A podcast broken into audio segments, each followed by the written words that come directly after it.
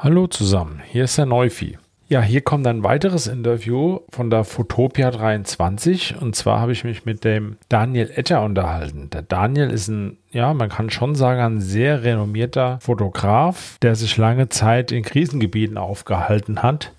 Und bevor ich hier zu viel verrate, hört einfach rein.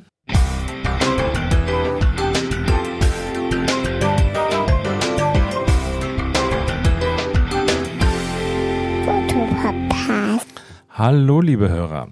Ich sitze hier mit dem Daniel Etter. Hallo, Daniel. Guten Morgen. Ja, der Daniel, der ist Fotojournalist, ist 1980 in Solingen geboren und hat danach Politikwissenschaften studiert. Dazwischen ist ja schon bestimmt was Fotografisches passiert. Daniel, wie bist du zur Fotografie gekommen? Die erste, also meine fotografische Karriere hat irgendwie verschiedene Wege, die sich dann zusammengefunden haben. Und ganz früher, während ich studiert habe, ähm, habe ich BMX fotografiert, also Oh, cool. Freestyle, BMX, Sport. Äh, damals gab es noch Magazine, für die man arbeiten konnte und mit denen man, wo man Geld für bekommen hat tatsächlich. Und das habe ich eine Zeit lang gemacht und mein Studium so ein bisschen kofinanziert damit. Das war so die technische Schiene auf der einen Seite und auf der anderen Seite habe ich mich einfach für Journalismus interessiert, dafür, wie man Geschichten erzählt. Und das kam dann beides am Ende zusammen. Das kann dann zusammen, super. Um so ein bisschen zu erklären, wer hier jetzt gerade vor mir sitzt. Also der Daniel ist nicht einfach nur Fotojournalist, sondern ich habe mal so, ich mich mal so ein bisschen auf Wikipedia schlau gemacht. Da sind ja schon so einige, naja, renommierte Preise dabei. Unter anderem den Axel Springer Preis und Pulitzer Preis sehen wir hier noch und diverse andere, die kann man kaum, also das ist schon eine ganze Anzahl. World Press Photo Awards sind dabei. Ähm, Daniel, erzähl doch einfach mal ein bisschen, was du im Speziellen fotografierst und was dich interessiert. Welche Themen? Ich habe, ähm, wie glaube ich, viele Kollegen, Kolleginnen aus meiner Generation äh, vor inzwischen mehr als 20 Jahren gab es einen Dokumentarfilm über James Nachtwey, äh, War Photographer hieß der.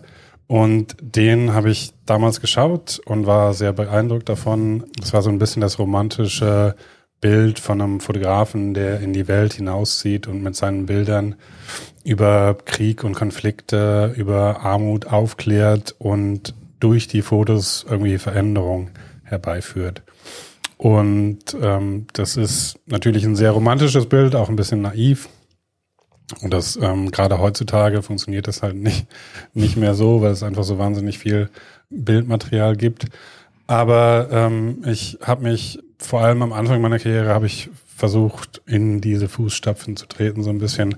Ähm, habe viele, viele Konflikte in, in vielen Kriegsgebieten gearbeitet, war der erste Auftrag, den ich mir mehr oder weniger selbst organisiert habe, war damals 2010, nachdem ich mein Studium fertig gemacht habe, war ich auf Haiti, wo damals ein ähm, verheerendes Erdbeben die halbe Insel zerstört hat und habe da versucht, irgendwie Bilder zu machen, Geschichten zu erzählen. Zumal Ähm, das Land ja ohnehin ein sehr armes Land schon vorher war. Also man, das war ja quasi ohne Infrastruktur vorher schon. Genau, das, das traf ein Land, was es kaum hätte, was es kaum verkraften konnte. Ähm, und das war so das erste Mal, dass ich mit diesem Krisenfotografie in, in Krisengebieten, Kriegsgebieten in Berührung gekommen bin. Ähm, das hat natürlich alles nicht so funktioniert, wie man sich das denkt. Das ist natürlich, ich hatte keine Erfahrung, ich hatte keine Kontakte. Ähm, und das war so ein bisschen naiv, wie ich da dran gegangen bin. Und dann bin ich danach ähm, erstmal nach Indien gegangen und habe da für zwei Jahre gelebt und mir dann Kontakte erarbeitet, Geschichten fotografiert und äh, versucht zu lernen, wie man sowas überhaupt macht. Du hast ja jetzt gerade so deine anfängliche Naivität so ein bisschen beschrieben. Das ist ja mit Sicherheit auch nicht so ganz ungefährlich, in Kriegsgebieten zu arbeiten, wenn man eigentlich quasi ohne Vorbereitung da reingeht, ohne Kontakte. Ähm, was hast du da mitgenommen? Also natürlich war es eine gewisse Naivität, die dabei war, aber dass ich halt ohne Vorbereitung bin ich da nicht rein. Das ist, also ich habe äh, Politik studiert, ich habe Journalismus studiert, ich habe äh, so Ausbildung für Arbeiten in Krisensituationen gemacht. Äh, ich habe also das da gab es schon natürlich eine, eine Vorbereitung, aber natürlich am Ende lernt man das meiste, wenn man vor Ort ist und ähm, wenn man mit den Menschen spricht und wenn man Erfahrungen sammelt. Mhm. Und ähm, also ganz ohne Vorbereitung naja. habe ich es nicht gemacht natürlich. Aber auf der anderen Seite, es gibt halt immer diesen Punkt, wo man sagt, okay, jetzt bin ich vorbereitet genug, aber habe natürlich noch nicht die Erfahrung, die ältere Kollegen, Kolleginnen haben. Äh, deshalb ist da immer eine gewisse Naivität, die da mitspielt. Mhm.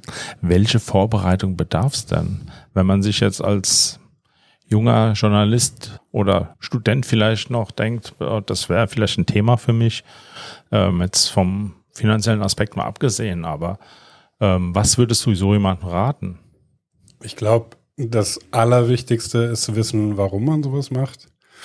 Äh, die eigene Motivation zu hinterfragen. Natürlich, das ist wahnsinnig aufregend. Das ist großes Abenteuer in, in vielen, viele Geschichten, die ich gemacht habe, waren einfach wahnsinnig aufregend.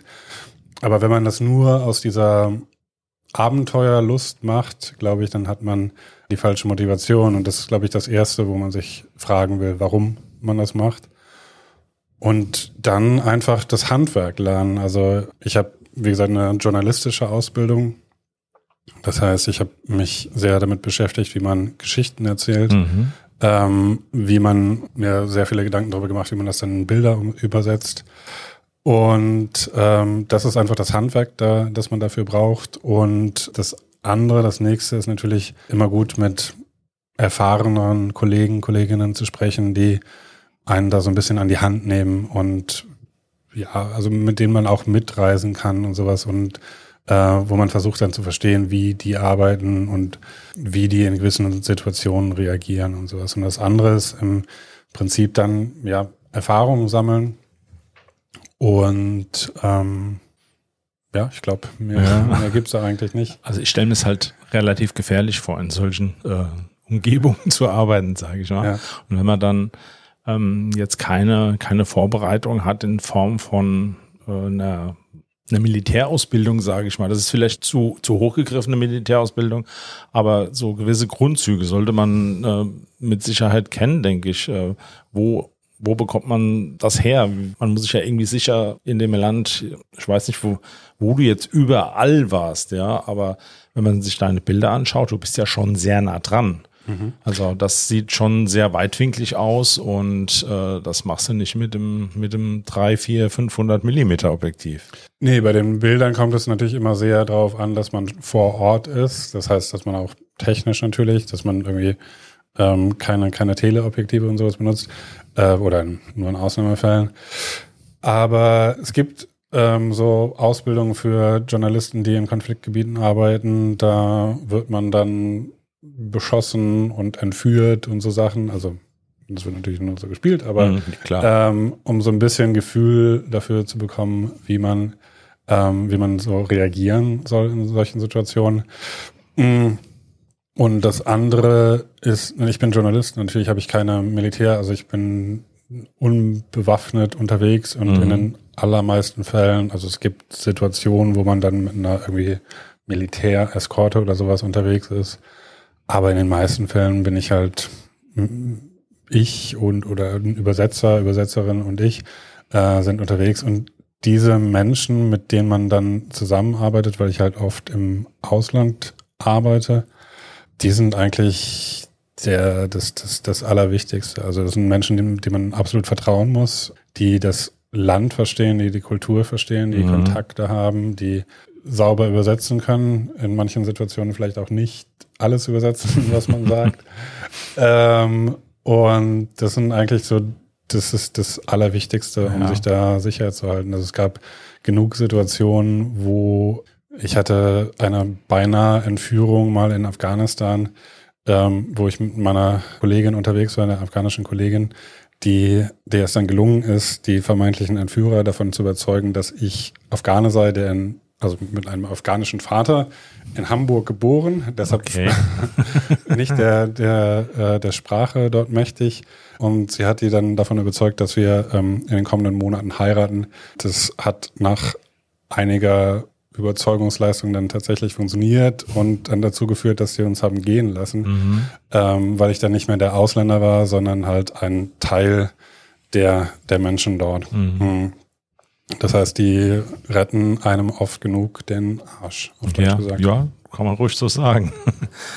Jetzt, wenn man solche Erlebnisse ja so hautnah vor Ort hat, ähm, dann macht das ja auch irgendwas mit dem Menschen, der das erlebt. Ähm, wie gehst du damit um? Wie, äh, wie kannst du das dann im Nachhinein auch so verarbeiten? Äh, wir hatten den Gerd Kromschröder hier im Interview und der sagte, er sieht das, wie soll ich es beschreiben? Also die, die, er schaut durch die Kamera und die Kamera wirkt wie so ein Filter für ihn. Und ihm ist es schwerer gefallen, die Bilder im Nachhinein dann zu bearbeiten, auszusortieren, äh, zusammenzustellen. Das ist ihm fast äh, schwerer gefallen, als, als vor Ort dann den Auslöser zu drücken. Ähm, wie geht's dir damit? Also ich habe mich in den vergangenen Jahren so ein bisschen von diesen sehr krassen Kriegsgeschichten wegbewegt. Ähm, ich arbeite immer noch in, in der Ukraine oder Afghanistan, aber halt nicht mehr an der Front und nicht mehr in den krassesten Gebieten meistens. Und ähm, das ist natürlich irgendwie ein Abwehrmärchen, also weil es nicht unbedingt was für mich ist. Also mein, viele meiner Kollegen, männlichen Kollegen, haben irgendwie auch Spaß daran, sich beschießen zu lassen. Das habe ich jetzt nicht. Ähm, ungefähr. Schwer nachzuvollziehen. ja. Ähm, und wie gesagt, das ist halt so ein bisschen, ähm, wo ich mich davon abgrenze. Aber natürlich, ja, es gibt so Situationen, wo man halt durch die Kamera guckt und dann halt arbeitet wie ein Chirurg, der an einem Patienten arbeitet und dass man irgendwie da eine gewisse Distanz hat. Aber was ich mir immer wieder klar machen muss, ist, dass ich halt privilegiert bin einfach, dass wir Journalistinnen ähm, dort für eine gewisse Zeit sind und meistens wieder wegkommen. Mhm. Für eine junge Frau in Afghanistan, die praktisch nicht mehr vor die Tür kann, die nicht mehr in die Schule darf oder was auch immer, die wirklich düstere Zukunftsaussichten hat, die kommt da halt nicht so einfach weg. Mhm. Ähm, Menschen, die in Kriegsgebieten wohnen, klar, da fliehen einige von, aber die allermeisten kommen da nicht weg. Ich habe das Privileg, ich komme da weg nach zwei, drei, vier Wochen oder was auch immer und lebe dann hier in Deutschland oder wo auch immer ein, ein sicheres Leben. Deshalb, das ist einfach das, dieses Privileg, was man hat äh, oder was ich habe in dem Fall und was, wo ich dann immer ein bisschen, wo es mir immer so ein bisschen schwerfällt, das auf mich zu beziehen, wie ich damit klarkomme, weil es einfach mh, mm, etwas ist, was mich nur peripher, also klar, das ist ein, ein wichtiger Teil meines Lebens und großer Teil meines Jobs, ähm, aber am Ende ist es ja nur ein Bruchteil meines Jahres, äh, mit mhm. dem ich, äh, in dem ich mit solchen Dingen konfrontiert bin. Und ich muss mir halt immer wieder bewusst machen, dass es Menschen gibt, die, für die ist es einfach der Alltag. Mhm. Und ja, das, das habe ich gelernt. Das heißt, man, ähm, man sagt sich oder man wird sich bewusst, dass es ähm, nicht mein Leben. Ich sehe das ja trotzdem so ein bisschen als Außenstehender. Mich betrifft das im Grunde nicht und deswegen äh, empfindet man die Erlebnisse, die man dort, dort, hat, nicht als so schlimm oder habe ich das jetzt falsch verstanden? Nee, das würde ich, also natürlich, ich bin halt immer Außenstehender in den allermeisten Fällen, aber es ist natürlich nicht so, dass es mich kalt lässt. Mhm. Und äh, es gibt genug Situationen, die ich mit mir rumtrage, die ich irgendwie verarbeiten muss. Ähm, das ist vor allem, wenn man irgendwie lange Zeit mit Menschen verbringt und denen was zustößt oder verschwinden oder was auch immer. Mhm. Ähm, das lässt einen natürlich nicht kalt. Es ist nicht so, dass ich dann sage, ich bin jetzt Außenstehender und fertig und aus. Da bleibt auf jeden Fall was zurück. Das ist nicht die Frage. Aber ähm, wie gesagt, ich habe einfach dieses Privileg, dass ich halt noch ein anderes Leben habe, mhm. ähm, was davon weg ist und wo ich mir über ganz alltägliche Sachen Sorgen mache. Und ähm, wie jeder andere auch eben. Ne? Genau, wie jeder andere auch. Das ist ja auch irgendwie, man denkt ja immer, dann am Anfang kommt man zurück aus weiß ich nicht, Syrien, Afghanistan, was auch immer, und kommt dann nach Deutschland und schaut sich an, was wir hier für Schwachsinnsthemen haben, gesagt, äh, über die sich Menschen aufregen und die Menschen beschäftigen. Aber dann wird einem oder wird mir ja auch bewusst, dass es ja ein gewisses, dass es ein Privileg ist, sich über, weiß nicht, die Bahn aufzuregen, die zu spät kommt oder ja. solche Sachen. Aber das kriegt eine andere Priorität dann einfach so ein bisschen. Ne? Das bekommt eine andere Priorität, aber ich würde das halt nicht abtun, weil das natürlich ein Zeichen von, von Sicherheit ist, einfach, klar, wenn man klar. sich über solche Sachen Gedanken machen kann. So, jetzt, jetzt warst du aber nicht nur in Kriegsgebieten unterwegs, sondern wenn man sich bei dir auf der Webseite und an Bildern so ein bisschen umguckt, bist du natürlich auch für Magazine unterwegs gewesen. Sei es Geo oder, oder die NZZ oder so typische Reportagen eben. Da geht man ja sicher komplett anders ran an so ein Thema. Wie bereitet man sich da vor? Ähm, das kommt, es kommt sehr darauf an. Also manchmal hat man ähm, sehr konkrete Vorstellungen, was man machen will, wenn man irgendwo hingeht. Ich habe vor ein paar Jahren Reportage für Geo fotografiert und geschrieben auch. Da ging es um Cut. Das ist eine relativ milde Droge, die am Horn von Afrika sehr beliebt ist. Mhm. Und da haben wir uns vorher überlegt, wie machen wir, wie erzählen wir diese Geschichte. Und das Alleinstellungsmerkmal von Cut, also eines davon zumindest, ist, dass es frisch konsumiert werden muss ähm, oh. innerhalb der ersten 48 Stunden. Ähm, ansonsten verliert es halt an Potenz. Mhm. Und das wird in, in der äthiopischen Hochebene wird es angebaut und vor allem in Somalia, also an der Küste, ähm, konsumiert.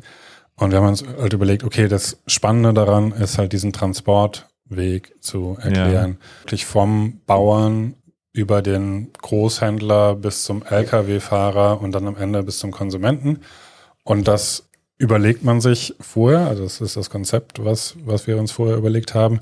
Und dann habe ich halt geschaut, welche Orte sind dafür interessant. Ähm, habe geschaut, ob irgendwer schon über Menschen geschrieben hat, die interessant dafür wären, mit denen man sprechen kann, mhm. die man fotografieren kann. Und ähm, in dem Fall dieser Reportage haben wir halt, oder habe ich halt ein kleines Dorf gefunden, das so das Welthandelszentrum für diese Droge ist. Und das war aber so klein, dass es eigentlich, dass es noch nicht mal auf Google Maps angezeigt wurde. aber wenn man dann diese Satellitenbilder ange, angeschaut hat, hat man gesehen, dass es dann doch relativ busy ist und, und doch relativ gewachsen ist in den vergangenen Jahren. Und dann reist man da einfach hin. Natürlich ähm, habe ich Kontakte vor Ort, Menschen, die sich dort auskennen, ähm, die übersetzen. Wie gesagt, das sind, die werden üblicherweise als Fixer bezeichnet. Aber es sind einfach Menschen, die sich dann vor Ort auskennen und mit denen man dann zusammenarbeitet. Und das habe ich dann gemacht und dann habe ich mich einfach vorangearbeitet vom Bauern bis zum Großhändler mhm. und dann am Ende bis zum Konsumenten.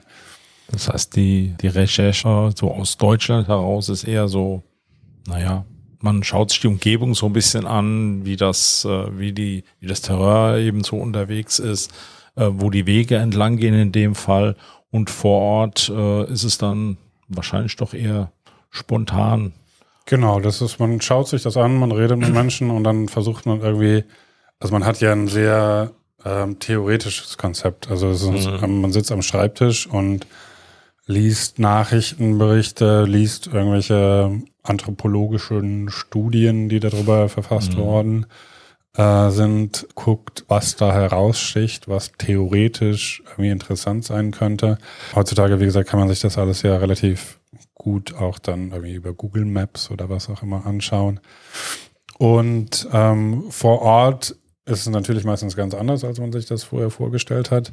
Und dann arbeitet man sich einfach dort voran und versucht halt ähm, einen Überblick über diese Geschichte zu bekommen und einen Überblick, wie das alles funktioniert.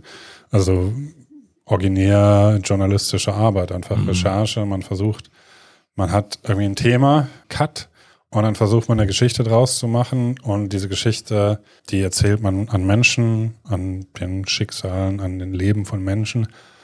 Und äh, das ist halt, ja, die, die journalistische Recherche ist halt im Prinzip beides zusammen, mhm. aber dahinter steht die Motivation, dahinter für mich ist es halt immer, ich arbeite halt nicht nur fotografisch, ich, ich schreibe auch, ich mache Filme. Mhm. Ähm, und die Motivation, meine Motivation ist halt oft zu verstehen, wie Dinge, wie Phänomene, wie Dynamiken, was auch immer funktionieren. Mhm. Und dann sind es oft irgendwie Themen, wo man am Anfang denkt, das interessiert mich jetzt nicht so sehr, aber dann arbeitet man sich ein und denkt, da gibt es doch viele faszinierende Aspekte, die wirklich auch ein, wo man ein besseres Verständnis der Welt bekommt, einfach im, im ganz Kleinen. Ja.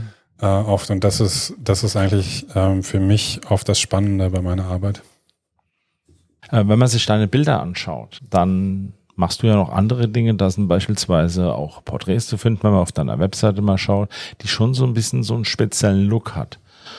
Und ich finde, ähm, also ich versuche es mal zu beschreiben, die sind, äh, die sind schon relativ dunkel gehalten, auch vom Hintergrund dunkel, wo, wo ich mir dachte, hm, die meisten Fotografen hätten den Hintergrund jetzt weiß gemacht.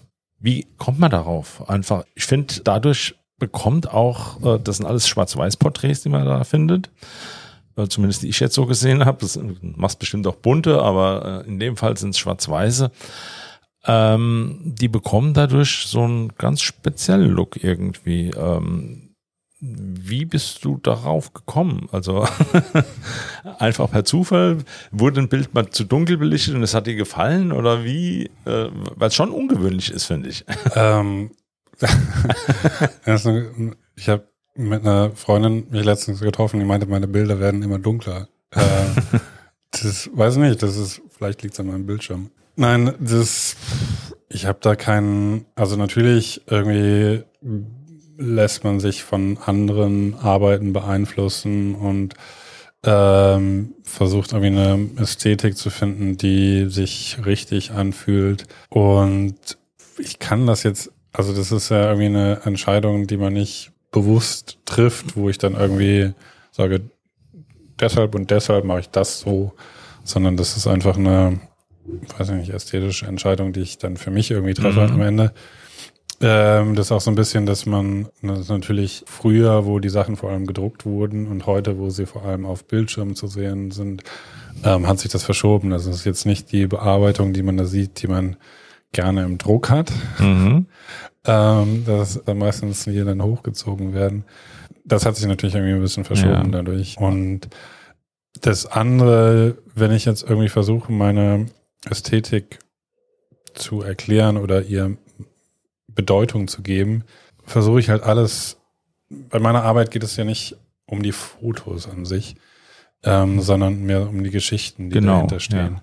Und deshalb versuche ich halt die Bilder auf das Nötigste zu beschränken. Natürlich ist es manchmal, wenn das spektakuläre Szenarien sind oder so, dann, dann nehme ich die auch mit natürlich. Und äh, wenn das irgendwie schöne Landschaften oder Räume sind oder Hintergründe oder Menschenkonstellationen oder was auch immer, dann, dann kommen die natürlich mit. Aber ich versuche irgendwie in, oft mich wirklich auf das den, den, den Kern dieser Arbeit zu konzentrieren, ohne Ablenkung zu schaffen. Mhm.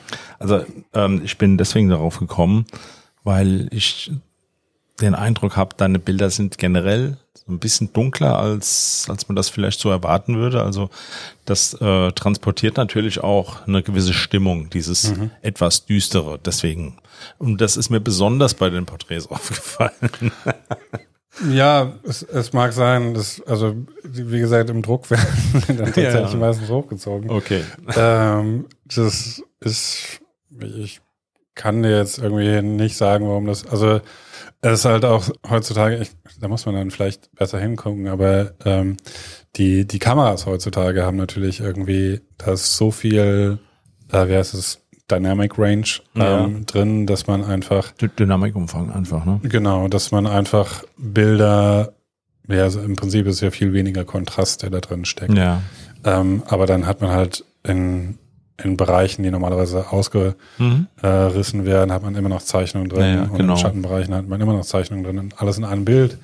Ähm, was, glaube ich, auch so ein bisschen die Ästhetik äh, sehr beeinflusst. Also die Bilder, von denen du sprichst, oder dieses dunkle, düstere, das hätte ich mit einer Kamera vor zehn Jahren oder vor 15 Jahren nicht machen können, weil einfach Ja, äh, das sieht ganz anders aus und man, ich habe, es fällt mir dann immer wieder auf, wenn ich zurückgehe und alte Bilder ähm, mir nochmal anschaue und versuche irgendwie die Bildbearbeitung so ein bisschen anzugleichen. Das geht einfach nicht, weil der Dynamikumfang einfach nicht da ist.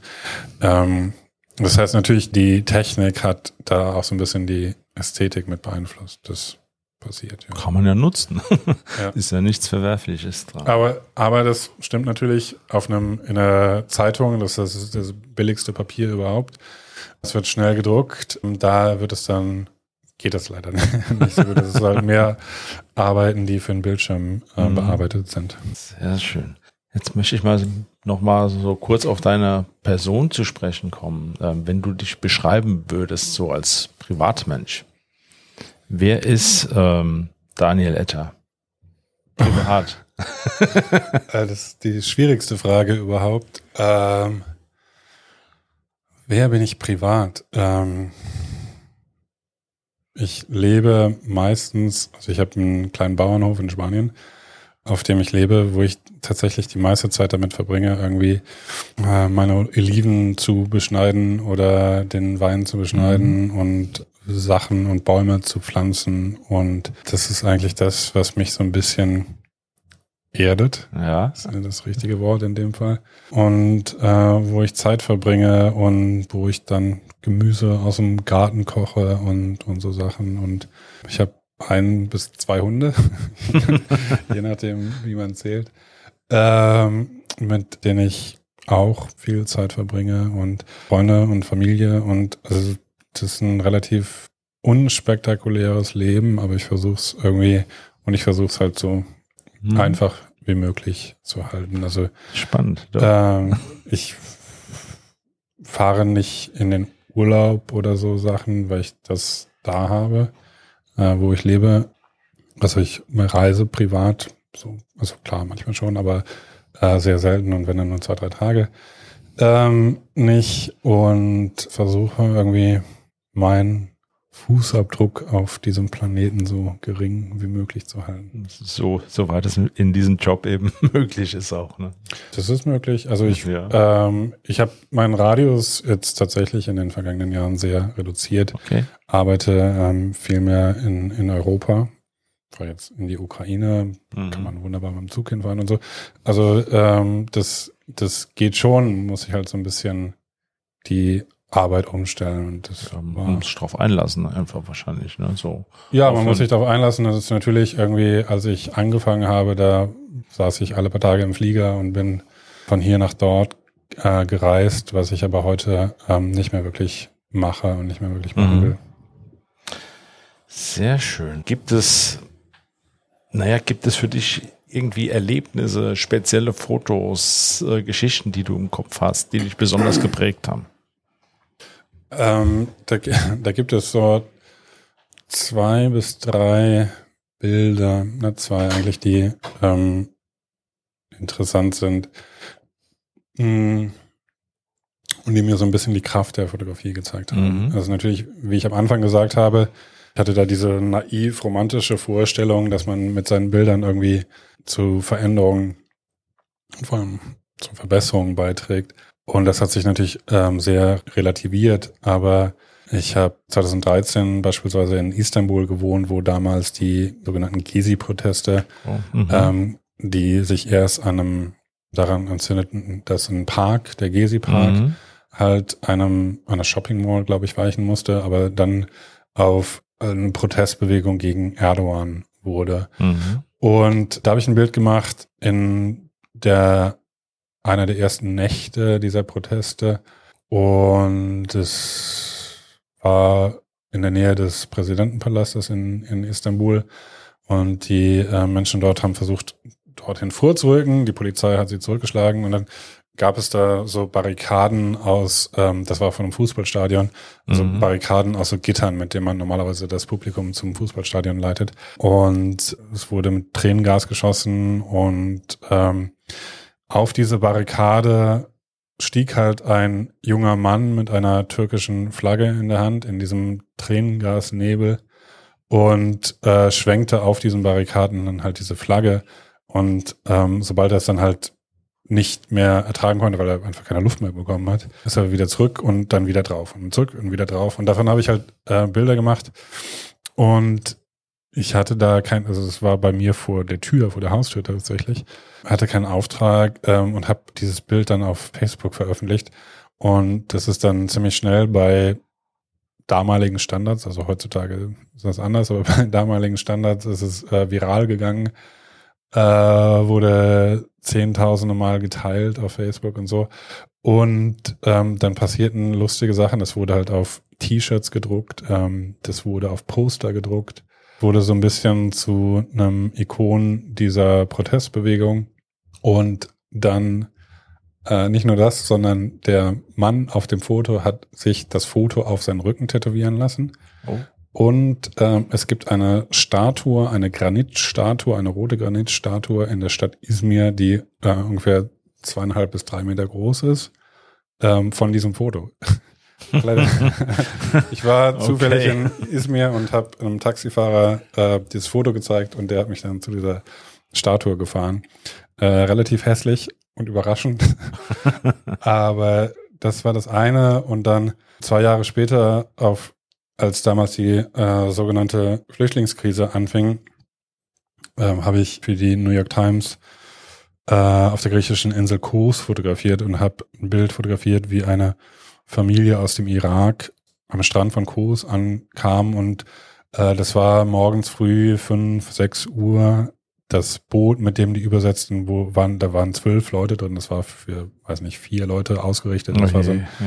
eigentlich so ein, ähm, so ein Spielzeug für den Strand, kein, kein ernsthaftes Boot. Hm. Äh, das war voller Wasser, die Leute waren alle total verängstigt und da stieg ein Vater aus, der sich kaum auf den Beinen halten konnte, weil er so verängstigt war und kam dann am Strand an und nahm seine beiden jüngsten Kinder auf den Arm und dann brach es halt aus ihm heraus. Also zum einen diese Angst der Überfahrt, aber halt auch die, das Glück, dass man, dass er angekommen war, die, mm, die Hoffnung, wo es jetzt hingeht, aber auch irgendwie die Unsicherheit darüber, mhm. was jetzt passiert. Es kam halt alles in diesem Moment zusammen und er weinte halt aus Glück, aus Angst, aus Erleichterung. Mhm. Und ich war dabei und das ist natürlich ein extrem emotionaler Moment, der mich dann auch selber ergriffen hat. Ähm, und also natürlich, dann steht so ein Typ vor ihm an einem Strand und fotografiert ihn. Das ist natürlich auch so ein bisschen eine seltsame Situation. Aber das Bild habe ich gemacht und es wurde dann ähm, in der New York Times veröffentlicht und ging dann halt auch wieder für damalige Standards äh, viral, wurde hunderttausendfach geteilt auf Facebook und Twitter und was auch immer.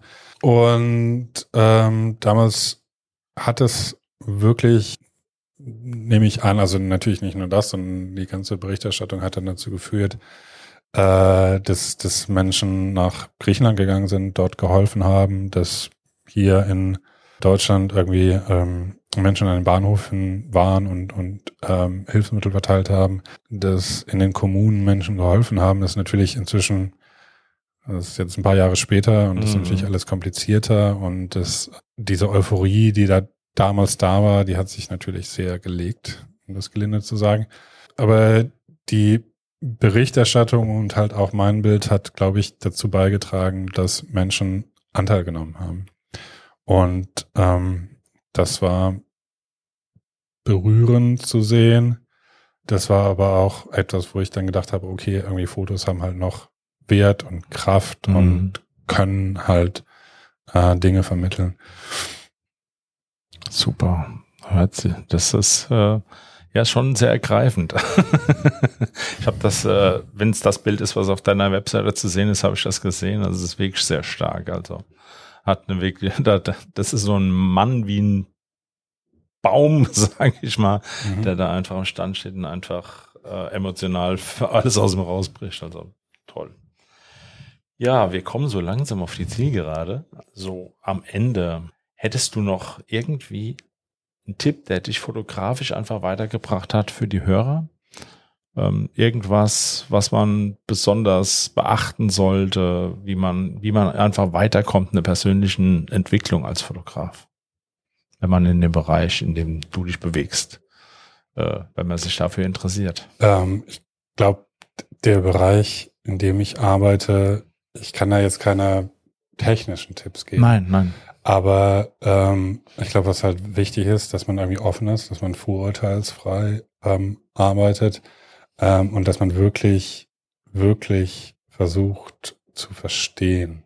Und das hilft und das ist, glaube ich, auch gesellschaftlich, was uns fehlt, dass man halt oft sehr oberflächlich Urteile fällt, ohne wirklich zu verstehen, ähm, was dahinter steht. Und natürlich passiert mir das auch, aber ähm, und ich habe den Luxus halt, dass ich mich mit Sachen beschäftigen kann, mhm. dass ich mhm. Zeit mit Themen verbringen kann, äh, dass ich keinen Job habe, wo ich halt jeden Tag irgendwie das, äh, weiß ich nicht, das Gleiche machen muss und ähm, sonst in meinen Alter kümmern muss, sondern ich habe wirklich Zeit dafür, mich mit Sachen zu beschäftigen und Sachen zu verstehen und das ist ein großes Privileg.